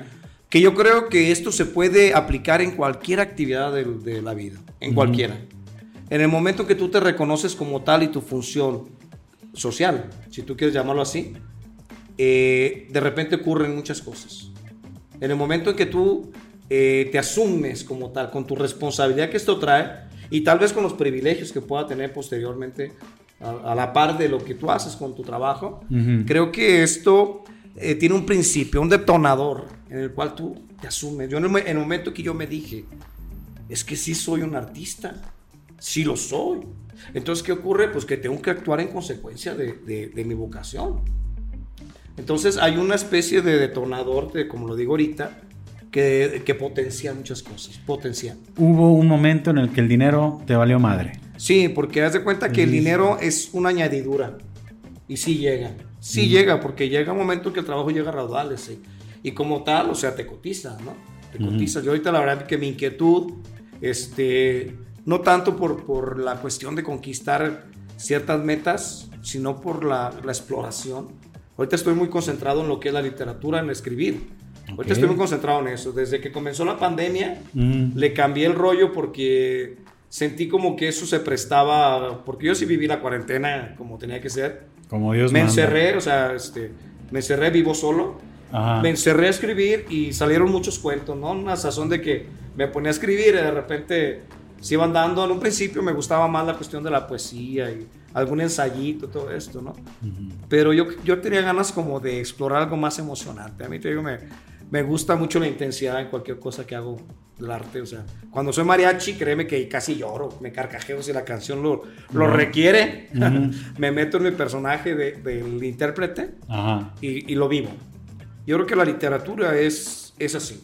Aquellos que dicen que el arte los relaja, que la música los relaja, que la literatura los, que leer los relaja, yo estoy por el lado contrario. A mí me, hace, me, hace que me explote el cerebro de, de, de, de, emoción en muchos sentidos, ¿no? O sea, a mí me gusta, por ejemplo, pues sí, la música mexicana. la, la, amo, la respeto. Mm. Yo cuando me pongo el traje, la investidura de, de, traer el traje mexicano, para mí es muy importante. Pero a mí me encanta el rock. Yo soy rockero desde chavito, ¿sí me entiendes? O sea, Si siento que esas manifestaciones en las cuales hay una, se puede decir, un grado de libertad en, la expresión, eh, te, te, liberan. Y a la vez que tú lo comunicas a los demás, también les das una oportunidad de eso. Pues que vivan su propia catarsis, ¿no? Fíjate, Ricky, que este, ahorita que tú comentas todo esto, platico una, una anécdota este, de pues, mi niñez, de mi infancia, bueno, y adolescencia más bien. Este, es que yo, yo, con ese gusto del dibujo, pues yo había escuchado que había un Ricky Miranda que dibujaba muy bien. Y te encontré un día y, no quería dejar de, platicarlo porque son de esas cosas que te marcan eh, de alguna manera porque este, en el proceso creativo, en mi proceso artístico, tú fuiste también una inspiración para mí. Ah, caray, gracias Paco. Porque, pues yo recuerdo que una vez estaba este, caminando y este, me habían dicho que ahí tú estabas pintando un mural que fue en, el, en, este, en la casa de. ¿Cómo se llama? En el salón. En el salón de, de, juntas, ahí en, San Felipe. Ah, sí, sí, cómo no. Recuerdo perfectamente que ahí estabas. Yo llegué ahí de mi totero a ver qué estabas haciendo. Tú estabas pintando ahí en un muro, ¿no? Y para mí fue. O sea, son de esos momentos que dices, órale, qué chingón. O sea, yo quiero hacer esto, ¿no? Y sí, digo, era como una anécdota que yo tenía por ahí guardada, donde sí digo, pues es que eh, este, en su momento, pues sí, sí ha sido tú una, un, ejemplo, una inspiración. Ahorita que tú me comentas todo tu proceso en el cual has estado este, trabajando, que has sido una persona, que has vivido del arte, que has sido una persona que ha sido fiel, yo creo que continúas siendo esa, esa persona que puede llevar también a mucha gente a, a que realmente logren, ¿no? Esos no, Paco, pues gracias. Mira, yo qué te digo. Este, me tocó ser parte de una generación de, de pintores que en su momento, digamos, eh, eh, nos tocó revivir un poco esta cuestión de, de, la pintura, ¿no? Aquí, porque ya, ya estaban los maestros viejos, ya, ya estaban casi retirados, ¿no? Pero igual, o sea, me pasó cuando yo te conocí, cuando vi tu trabajo, porque una de las situaciones que a veces eh, hay que este, aclarar, eh, en el arte, que pues mucha gente ya lo, lo conoce bien, pero en, en, el arte gráfico hay sus especialidades. Es decir, a mí no se me da la caricatura, ¿eh? por más que lo he intentado. Mm. La ilustración, estoy ahorita trabajando en eso, en, el estilo, desarrollar un poquito más, más este, fino el estilo ilustrativo, pero la caricatura, ¿no? Entonces, a mí me, conoce, me, me tocó conocer tu trabajo, perdón, este, como caricaturista. Ok. Dije, ¿quién es este chavo? No, ya me platicaron de, quién eres hijo y todo. Dije, mira, qué interesante, porque de repente yo siento que a ti te tocó llegar a un momento que también había un vacío en ese sentido aquí. Es decir, esa agudeza y si tú quieres esa, e, e, e, ese punzón incisivo que necesita tener el, el, caricaturista y tú como crítico en su momento, porque hiciste caricatura política. Sí, sí, ¿verdad? Hiciste caricatura política. Duro, ¿eh? Y esto conlleva pues una valentía que de repente pues tú sabes en los pueblos chicos. No, no, es, bien difícil, de asumir el, las consecuencias de, del, hacer eso, ¿no? Pero que se gana el respeto a los demás porque eh, hay, hay mucha gente que se siente identificado con eso que, que hace el caricaturista que tiene eh, la, la, audacia de la crítica, ¿no? Que yo la verdad que a través de los años, pues, ¿qué te puedo decir? Ríos. Yo lo conocí desde chiquillo, ¿no? Y la verdad que yo no podía creer que hubiera una gente con tanta audacia para hacer esa, esa crítica en un momento que, que era muy peligroso hacerla. Sí. en el caso. Ríos, y que de repente, pues, a gente como él eh, le tocó eh, de, de ser pioneros en ese. Bueno, que mucho antes estuvieron, por ejemplo, los hermanos Flores Magón Ajá. con el aguizote, y ahí también había mucho de esta cuestión. Y luego vino Guadalupe Posada también con, con su cari- caricatura, sus grabados de, de crítica también, social y política, ¿no? Y que de repente te digo, o sea, con- conocer una persona como tú que hace que hace eso con, con la gracia que se necesita, porque hay que tener carisma para Híjole. poderlo hacer, ¿no? Así es que- Fíjate que, que esa etapa de, de la caricatura fue muy padre. Yo creo que fue la que en general me dio a conocer un poquito más, más allá del trabajo del retrato, más allá de otras cosas. Pero sí lo dijiste, es- vivimos en un lugar pues pequeño y la verdad sí pisas callos, muy canijo. ¿eh? Entonces también fue una de la parte por la cual me fui alejando un poquito, porque sí me fui, sí me di cuenta de que sí, sí había una necesidad de crítica social, pero definitivamente estaba en un lugar que no estaba preparado para eso. Y, y sí, en algún momento llegué a, pues a, a- no a temer, sino dije, ¿sabes qué? Yo creo que pues no, no está padre, todos nos conocemos. Exacto. Y al final, pues estar este, chingando de esa manera, pues está, está complicado, ¿no? Pero sí, fíjate, sí, sí fue otra de las etapas muy padres que no descarto retomar nuevamente no, la no, también caricatura. en, también en el diseño, ¿no? También el diseño. Sí, hay cosas muy Este- interesantes por ahí que, que me tocó ver de, de tu trabajo. Creo que de repente, este, te digo, el, el tener en cierta forma cierto instinto para el color, para la forma, para, para poder mandar, en este caso, un mensaje, porque el diseño es así, ¿no? Tiene que Ujú. ser un mensaje demasiado eh, dentro de lo que te decía del objetivismo y el subjetivismo. Muy concreto. Muy, muy bien, muy bien pensado, ¿no? Porque ahí sí tienes una oportunidad, pero milimétrica para, para ser puntual en lo que quieres, en lo que quieres mandar como mensaje. Sí, fíjate. Oye, Ricky, y este, y pasando a otros temas que también no quería dejar de preguntarte, eh, ¿qué onda con este grupo de Face que tienes como administrador? Ah, mira, sí. Este, está, mira, está bien chingón, ¿eh? O sea, está bien interesante. Ahorita ya cuántos miembros está en cuántos Mira, el grupo? este, pues el grupo tiene relativamente poco.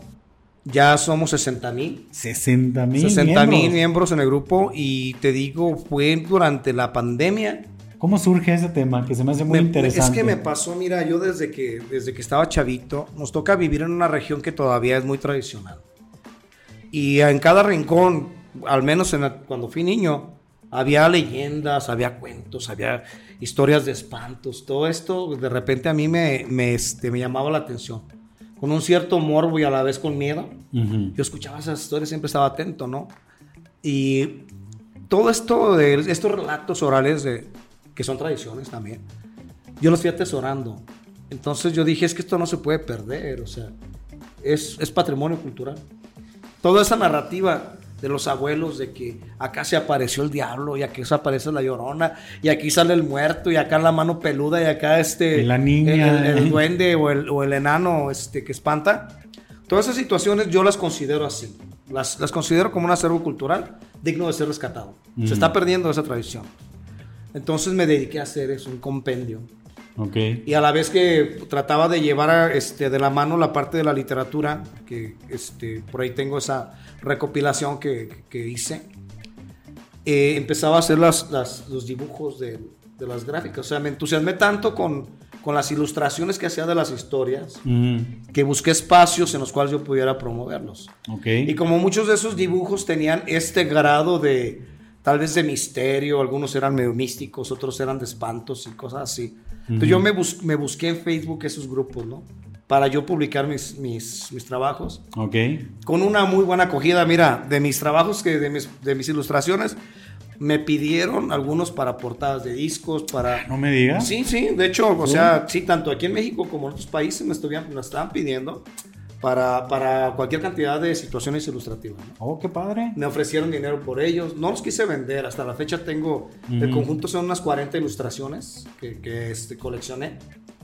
Pero te digo, por la situación de que yo entré a estos grupos a promover mi trabajo, una respuesta que fue muy favorable, dije, cargo, pues yo puedo tener mi propio grupo, ¿no? Ujú. Entonces empecé a finales del año pasado con, con ese grupo con la finalidad de que hubiera quien contara su historia, ¿no? De, de miedo, lo que le había pasado. Ujú. También hice un canal de YouTube donde yo hago la narrativa. Oh, sí. Y sí, por ahí nada más que no lo he trabajado suficiente porque no tengo las herramientas para hacerlo más digno.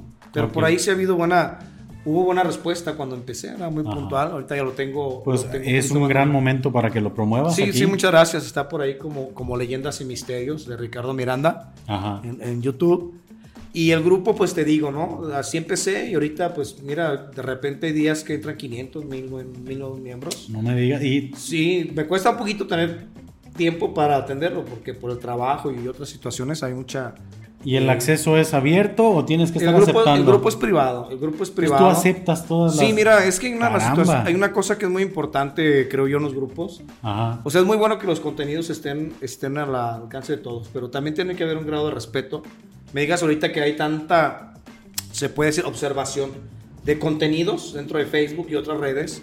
O sea, es muy fácil que caigas en una infracción por Ujú. cierto lenguaje ofensivo. No, te banean y Sí, vale. entonces, este, por esto, de repente sí es bueno tener un, hasta cierto punto, el, el control, si lo podemos llamar de algún modo, que es una palabra que a mí no- administración? no, me hace mucha química esa palabra, pero, pero sí el que tú tengas a la mano las herramientas para, para poder regular los contenidos que no vayan a ser tan fuertemente ofensivos para alguien, ¿no? Por ejemplo, dentro de lo que es la parte del terror y lo paranormal que es- se mueve mucho en el grupo, Ujú. pues hay a quienes les gusta mucho el gore, ¿no? Y el Ajá. gore para muchos puede ser pesado, ¿no? Muy fuerte. Sí, no, no por todos ejemplo, los ojos yo soy, están- a mí me encanta el slasher desde que estaba chavito, o sea, Ujú, creo que es el gancho a veces de los adolescentes en las películas slasher. ujú. Y, este, y muchos, muchos contenidos que de repente a veces pueden ser muy fuertes porque sí los hay, a pesar de que hay hasta cierto punto este, las alarmas en Facebook de contenidos Ujú. que, que- que son ofensivos.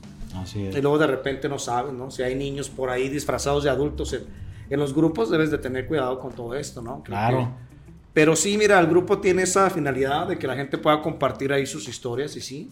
Ujú. Muy buena respuesta. Tú sabes que aquí hay mucha capacidad para internacionalizar esa situación. Entonces, pues ahí estamos, ¿no? El grupo tiene eh, mucha proyección, creo yo. Y esperamos ya después llevarlo al YouTube ahora sí con más dignidad. Tengo, esa, tengo ese proyecto para el año que entra. Pues fíjate, Ricky, que referente a ese tema de, de YouTube, pues yo creo que más allá de la calidad que tú creas que no tiene el, el producto que a lo mejor ahorita estás este, promoviendo, creo que lo que tú comunicas es lo que la gente realmente ve. Y yo te recomiendo, y como invitación es este, pues que te atrevas a, a seguir, a seguir adelante, porque yo creo que lo que tú estás haciendo y esa idea aparte del terror es muy bien recibido, ¿no? Y sí, sí es muy, muy interesante. Sí, mira, sí creo. Porque hay mucha gente que, que lo que tiene que ver con el ocultismo, ¿no? Es, digamos, Mm. hay, hay tantas ramas dentro de este tema que está quien meramente le gusta como, co- compartir las tradiciones, las leyendas de sus lugares de origen, que en Sudamérica hay unas buenísimas, la verdad. Mm. O sea, los lugares donde hay selva, hay una cantidad de historias, por ejemplo, aquí en México, brujas, nahuales, Ujú. Híjole, o sea, eso es una cosa que, que nos llega. Nos llega, en este caso, los chaneques, que son nuestros duendes locales, ¿no? El equivalente a los, a los pixies y gnomos de Europa. Ujú. Nosotros tenemos nuestros chaneques y tenemos los aluches. Pero en, en Sudamérica hay mucho de esto, ¿eh? O sea, hay una cantidad tremenda de leyendas. La del Silbón, que mucha gente no la conoce acá, ¿no? La Llorona, mucha gente cree que es mexicana. Y, Y es- no. La Llorona existe En todos lados. En todo el continente. Incluso ciertas versiones en Europa muy parecidas. las Banshees. E- e- Es como la viejita que se aparece en todas las escuelas. Exacto, o, o aquella, aquella- eso, eso es bien recurrente, ¿no? La escuela donde, que está cimentada sobre un panteón. Ah, y- claro.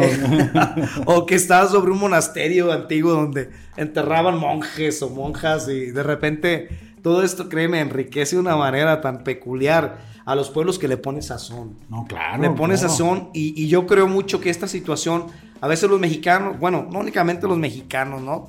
Toda la gente que tiene de repente ese ápice todavía de- del niño que tiene el, el morbillo por, por estar buscando lo que no debe, Ajá. lo que te asusta. Claro, ¿Qué claro. se trata? Eh, de repente estamos buscando esa ocasión del, del susto pero con, yo creo que el buen gusto es muy importante en todo esto, ¿no? Así yo soy es. aficionado al cine de terror y tengo mis favoritos, tengo mis clásicos que, que de repente repito una y otra y otra y otra vez. Pero también estoy como de repente siendo más observador y crítico de cuando es el susto barato. Ujú. A cuando hay de repente la Algo genialidad más de... profundo. Sí, sí, claro, pues están los clásicos como Hitchcock con, con su Ujú. trabajo, pero también está, por ejemplo, a mí me gusta eh, eh, este, lo que hizo eh, este, pues Stephen King en la literatura y tantos como, como en el caso de, de este Dino de Laurentiis, como en el caso de, de- de este, se me va el nombre ahorita, de, de John Landis, Ok. con, con algunas películas, eh, John Carpenter. O sea, hay, hay muchos este, directores que le han imprimido Top Hopper. O sea, todo esto me, me gusta mucho porque de repente hay un, hay un mundillo de culto ahí detrás, ¿no? No, yo estoy conectado con eso porque siento que de repente es una beta que tiene una, una oportunidad de, de- de integración.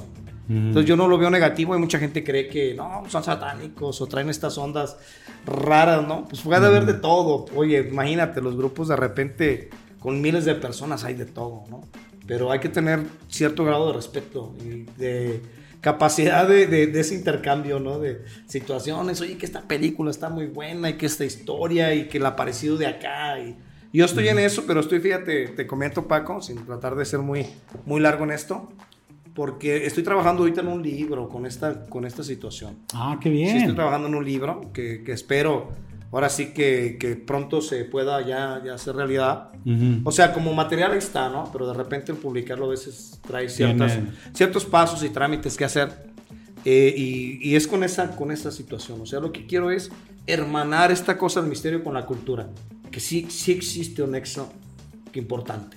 ¿Por qué? Porque de repente ahorita te hablaba de los nahuales, ¿no? Que es, por ejemplo, para muchos creen que es una versión de un hombre lobo mexicano. No tiene nada que ver con eso, es una cuestión mucho más mística y que en el contexto de su origen prehispánico, que, que, que ahí está, este, le da una dignidad muy importante a esta figura del, del protector, ¿no? Que, que era el nahual. Y que de repente hasta la fecha, pues por ahí hay mucha gente que todavía cree que el nahual es una realidad, Ujú. como los que, los que creen en la- las brujas, ¿no? Claro. Y, y estos temas yo Ah, siento ah, que, ¿no, no son reales? pues bueno, ¿qué te digo? Por ahí de repente, Digo, todos tenemos nuestra... de, de repente se revelan cosas que, que nos eh, hacen creer que sí. Ahí está. Todos tenemos de repente, por más este escépticos que seamos, todos tenemos como que una experiencia medio paranormal de repente, sí, ¿no? aunque se lo niegue, la gente que de Alguito, repente alguito se cree ahí. muy escéptica, por ahí tiene su sustillo que platicar, ¿eh? Claro o que su, sí. O su situación sorprendente, ¿no? O sea, tanto en el tema de, de, de- de ovnis como en el tema paranormal o como, por ejemplo, existe también por ahí, hay gente que todavía tiene creencia de que criaturas mitológicas se pueden presentar o los que creen en el, en el pie grande o en el monstruo Loch Ness, en el chupacabras y toda esta parte de la criptozoología Mm. que, que también va muy ligada con la cuestión paranormal, ¿por qué no, por qué no verlo de esa manera? Pues para todos ellos hay alternativas, ¿no? Decir, bueno, pues creamos una comunidad en la cual nos intercambiamos estas cosas que de repente le ponen sazón a la vida. Y tú vas a decir, por ejemplo, yo a veces me pongo a hablar y hay gente que cree que, que de repente los terraplanistas pues están muy, Mm. muy fuera de, de- de la realidad. Yo digo, bueno, es que entre ellos, ¿Se entre ellos, como, como un grupo o Lo una creen. comunidad, o una comunidad, pues hay un grado de interacción en el cual ellos se sienten cómodos creyendo que la Tierra es plana. Digo, hay que respetarlo, creo yo, ¿no? Así es. que dentro de todo esto, pues ahí está, ¿no? La- la- Oye, creí, ¿pensaste en algún momento que el grupo iba a llegar tan lejos? Fíjate que... ¿O fue así como una, una sorpresa decir, oye, de repente, ¡pum!, tronó el, el- el asunto? Porque pues yo he visto de repente que publica, ya somos tantos. Y luego, al poquito tiempo, ya somos tantos. Dije, oye, es que tienes ahí una, una gran herramienta en potencia, un grupo tan nutrido, que igual, este, si gustas decir el nombre, por si gustas hacer la invitación a la Sí, gente claro. que se, se agregue también. Sí, el, el grupo, bueno, el nombre está larguito porque de repente este, lo que hice fue darle más variedad temática Ujú. y a veces hasta se me olvida de tan largo que está el nombre. Oh, sí, sí, búscalo sin problema. Pero lo pueden buscar ahí como, como también está mi nombre en el grupo, Ricardo Miranda. Y este, ahorita, claro que sí, les voy a pasar el, el dato del nombre completo. Este, está como, como, permítame tantito, ¿eh? porque Ok. Me falla tantito la... Bueno, no tantito, muchito la vista. Está como historias de terror, mitos, leyendas, misterios y relatos. Digo, está, Ok. está largo el nombre, pero la idea era que tuviera, te digo, abarcara la cuestión temática de un modo más, más amplio. Ajá. Digo, porque de repente hay quien se acerca con una, con una inquietud y otros con otra, ¿no? Ujú. Hay gente que me escribe en privado, oye, yo, yo- me da vergüenza Ah, ¿de publicar mi historia, dice, pero te la voy a pasar a ti para que tú la publiques, ¿no? Ajá. Y a mí me pasó esto y esto y esto.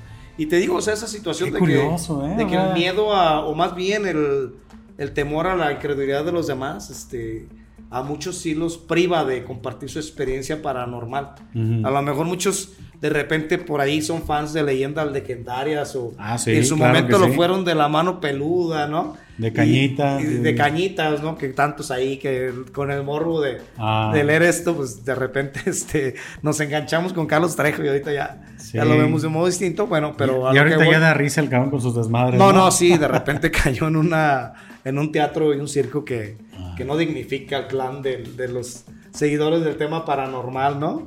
Y de repente sí creo que por cuestiones de, te digo, de una, si tú quieres como un hobby, ¿no? Porque pues yo no veo que lo tomen como muchos como un modo de vida, simplemente Ujú. nos gusta estar anexos a una comunidad, como, como los llamados darquetos, ¿no? Por ejemplo, a mí me toca convivir con ellos en otros grupos. Ajá. Y mi respeto, porque esa cultura o subcultura, por llamarlo de algún modo, es muy respetable. O sea, es un modo de vida, con todo, con todo lo que tiene que ver, no con una parafernalia, sino con una autenticidad en su actitud, en su actitud dark. O sea, lo gótico, todo esto trae. Es, un- es que va más allá, es, es un Claro. estilo de vida. Claro, y Ya se se vuelven como una, un tipo de tribu urbana. Ujú. adereza también esto la, la vida cotidiana. Yo la verdad que esto me trae un, un- un, este, un respeto muy grande desde la subcultura hippie, que fue una, una manifestación, bueno, así se le llamó, ¿no? La, la, la contracultura. La contracultura eh, fue un movimiento que nos dio una, nos marcó una pauta de hasta dónde se puede llegar con una inquietud de un joven que trae una propuesta de vida distinta a la que ya está estructurada dentro de, de los cánones de una sociedad, que los que ellos llaman el sistema, ¿verdad? Está hecho para romperse y para, y para, digamos que, llevar la propuesta de, de la alternativa, que es el- el- el- lo contrario a esto, ¿no? A esta idea, ¿no? Desde los pachucos y hasta los, los, es- ¿cómo se llaman? Los escatos y toda esta Todas gente. estas tribus Claro, o sea, las, las- las tribus urbanas y las subculturas para mí son una manifestación que a niveles antropológicos tienen ese, se puede decir, espacio. Ese espacio y esa este, credencial que les da la dignidad de, de- de ser parte de un todo, ¿no? O sea, lo que llaman las minorías aquí, lo que llaman por acá, con otros nombres, yo siento que son parte de un todo que enriquece a cualquier país y cualquier este, nación que tenga una identidad, se, se mezcla con una serie de ingredientes que son lo que construye la diversidad. Y en la diversidad estamos inscritos todos, ¿no? Y la, la necesidad de defender esto, yo creo que muchos ahorita lo estamos tomando como una bandera que a la vez nos, este, digamos, nos convoca, pero también nos, como individuos nos hace crecer. Creo mucho en esto. No, pues excelente, Ricky. La verdad, yo estoy sorprendido porque en esta plática, pues te, yo en lo personal te he conocido más a fondo. Eh, veo que eres una persona con muchísimos conocimientos. Veo que eres una persona muy disciplinada. Y veo otra cosa muy importante, que prácticamente, pues a, a todo lo que tú le dedicas el tiempo y todo lo que quieres hacer, lo haces bien. Y eso habla muy, muy bien de ti, mi estimado. Pues Ricky, Gracias, este, después de esta conversación tan amena, este, yo creo que estamos llegando aquí a- al fin de este episodio. Eh, no sé, quisiera preguntarte qué sigue, Ricky, qué sigue a futuro, qué proyectos tienes, qué, qué viene todavía este, en adelante, algo que quieras promover en este momento. Bueno, pues mira, yo principalmente eh, por cuestión de- del espacio, que, que gracias a tu amable invitación este, tengo la oportunidad de, de- de ocupar ahorita, quisiera más que nada como eh, tal vez darle algo de promoción o de, difusión a, mi trabajo dentro de lo que son los talleres. Ok. Porque eh, yo considero que ahí donde hay una, una beta en la cual se puede verdaderamente aportar y respaldar todo aquello que en este momento me tocó platicar sobre la cuestión de la vocación y todo esto del arte, pues ahí es donde yo creo que hay más trascendencia. Los chavitos que a mí me gusta, que a veces me ha tocado enseñarles a agarrar el lápiz desde chiquitos, hasta la oportunidad que he tenido que trabajar con universitarios para meterlos en, el conocimiento de un proceso creativo. Entonces todo esto a mí me ha traído como, como una satisfacción de sentir que soy socialmente eh, responsable. Entonces ahí está la oportunidad para mucha gente que tiene inquietud de iniciarse en el arte de, gráfico. Este, bueno, en este caso a los que son atotonilquenses y a los que son de la región, eh, Ciénega Altos, este, estoy trabajando por lo pronto aquí en el Centro Cultural Regional, doctor Juan José Espinosa, los miércoles, con un nivel iniciado, pero en el cual este, en el proceso se aprende lápiz, eh, lápiz de color, prismacolor, como lo conoce mucha gente, eh, este, acuarela, acrílico y óleo. Pero lo estoy trabajando a nivel eh, básico y con el proceso de, de, de, todo lo que tiene, conlleva con composición y con con proporción de la figura humana, paisajismo, todo lo que, lo que de repente yo puedo aportar ahí, ahí va a estar en ese taller. Así que les dejo esa invitación y pues ahí estoy en mis redes sociales. En Facebook me pueden encontrar como Ricardo Miranda. En Instagram, la verdad no me acuerdo porque no creas que soy muy, constante con Instagram, pero pues sí estoy en, eh, estoy en YouTube también. Y esperando que de repente, pues por ahí el que me quiera mandar un mensajito en inbox o, o este, tenga bien el comunicarse contigo, que se conozca estoy para, para servirlos y muchas gracias Paco. No, pues Ricky, la verdad estoy este, muy contento. Era una charla que ya nos debíamos. Eh, ahora sí que fue todo un, este, ¿cómo puedo decir? Fue una montaña rusa de, de emociones. Fue, la verdad, tocamos muchos temas. Insisto, estoy este, sorprendido de manera grata de todo lo que has llegado aquí a aportar al al podcast y pues hacerte la invitación, Ricky. Gracias, gracias. De, en alguna otra ocasión en la cual gustes participar aquí en otro episodio. Me gustaría mucho, y no sé, a lo mejor te estoy comprometiendo, pero me gustaría mucho que abordáramos para estas fechas que vienen del 2 de noviembre, del 31 de octubre, a ver si podemos alcanzar a grabar algo, pero donde hablemos exclusivamente de historias, de leyendas, algo que, que le ponga un, sabor así interesante para la fecha. Ojalá que, que podamos lograrlo. Con mucho gusto, Paco. yo me traigo material para que aquí de repente que quieran estar en su casa escuchando este podcast y quieran estar por ahí con un cafecito, con la luz apagada a sus audífonos. Escuchando les, hacemos algunas narraciones con toda la intención de que de repente el sabor de esa fecha tan especial quede plasmado ahí, que no se les olvide. Aquí el amigo Paco que de repente ahorita nos está ya como quien dice, este, sembrando el gusanito de venir a, asustarlos con mucho gusto. y ah, mira, pues por ahí también me gustaría en una ocasión platicar contigo por intereses que, que, tenemos en común, porque yo siento que somos un poco geeks los dos. Ah, la parte de los cómics y el cine y todo este rollo, a veces la música ya a la par de, o más bien al margen de la música mexicana. Por ahí tenemos mucho que platicar de música, de, pues las etapas que nos tocó vivir, tanto 70s, 80s, 90s, que hay mucha, mucha riqueza en el pop, en el rock y todo esto. Hay alguna oportunidad hay que, hay que tener claro. una, Aquí, plática sobre eso. Tú sabes, Ricky, que eres completamente bien recibido. Gracias. Nuevamente te agradezco mucho por todas tus aportaciones del día de hoy. Y bueno, amigos, como siempre, pues nos despedimos aquí, invitándoles nuevamente a que se suscriban al canal a que nos sigan en todas nuestras redes sociales y salud. Y saludos. y si no toman, pues tomen. Y si van a tomar, pues no manejen. Hasta la próxima amigos.